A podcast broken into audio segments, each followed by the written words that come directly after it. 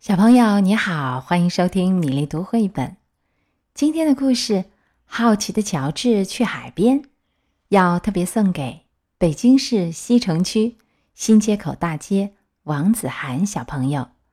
祝你五岁生日快乐，平安健康幸福的长大。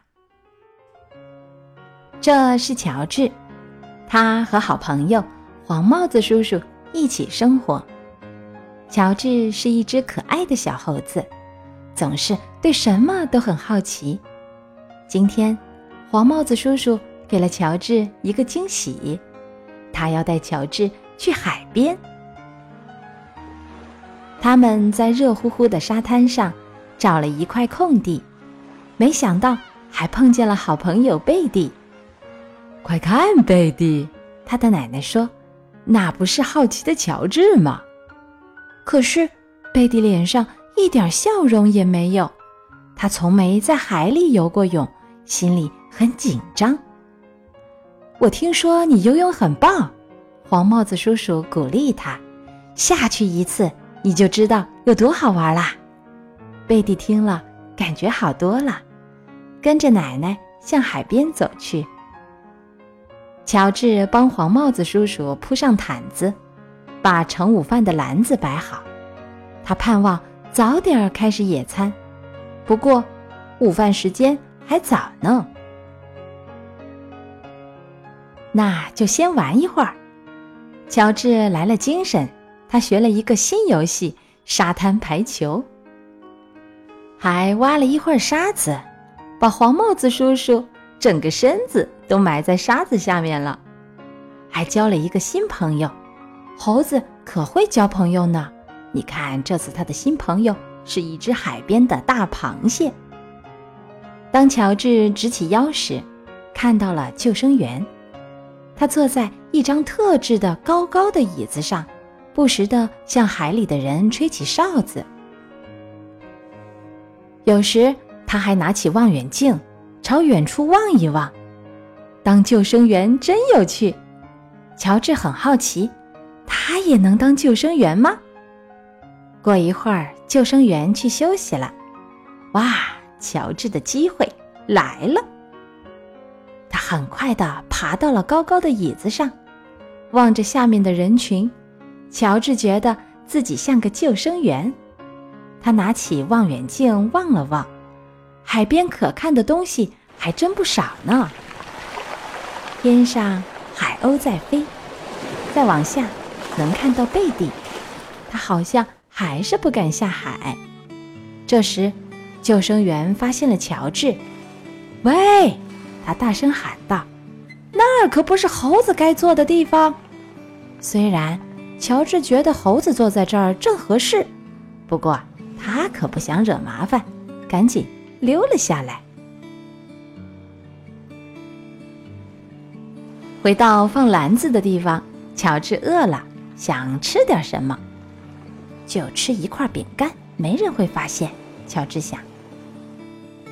他拿出一块饼干放在餐巾上，嗯，看上去不错。如果再有点奶酪，咦，一转身，饼干怎么不见了？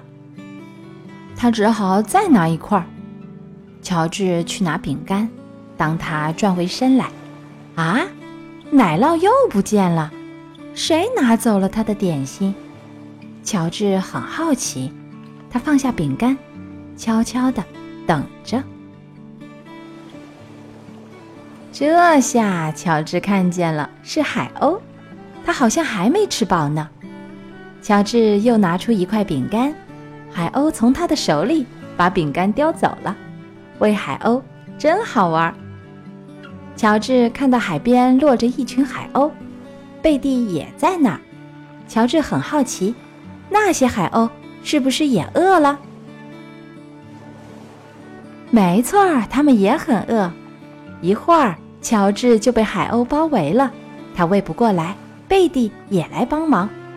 他们从篮子里拿出饼干、曲奇、一个大蛋糕和所有做三明治的面包。可是，海鸥们还是没吃饱。乔治想再拿些点心喂他们，发现篮子不见了。刚才他和贝蒂太开心了，根本没注意到涨潮了，篮子被海浪冲走了。野餐的篮子被冲到了海里，乔治很难过，他不想丢掉篮子，怎么才能把它捞回来呢？乔治赶紧想办法。他想起了救生员，虽说乔治不是救生员，但他知道怎样去救回篮子。很快，他找到了一块冲浪板，拿起来朝海边跑去。乔治跳上冲浪板，一点一点的。朝篮子划去，乔治划的离海岸越来越远，终于他抓住了篮子。贝蒂欢呼起来。当乔治往回划时，贝蒂迎着他游过去。乔治平安的回到岸上，大家都高兴极了。救生员从他特制的椅子上看到了这一切，他说：“真棒啊！”简直就是一场大营救，乔治很得意。黄帽子叔叔拿起篮子，觉得有些奇怪。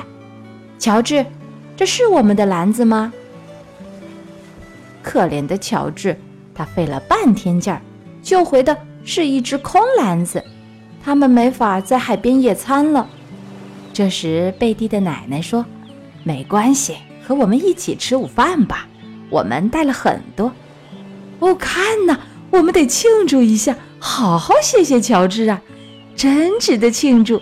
贝蒂敢下海了，他在海里自由自在地游着，一点儿也不害怕了。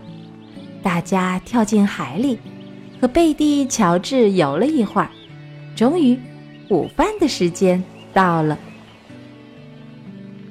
三明治、薯片、香蕉、甜饼、西瓜，足够大家吃的。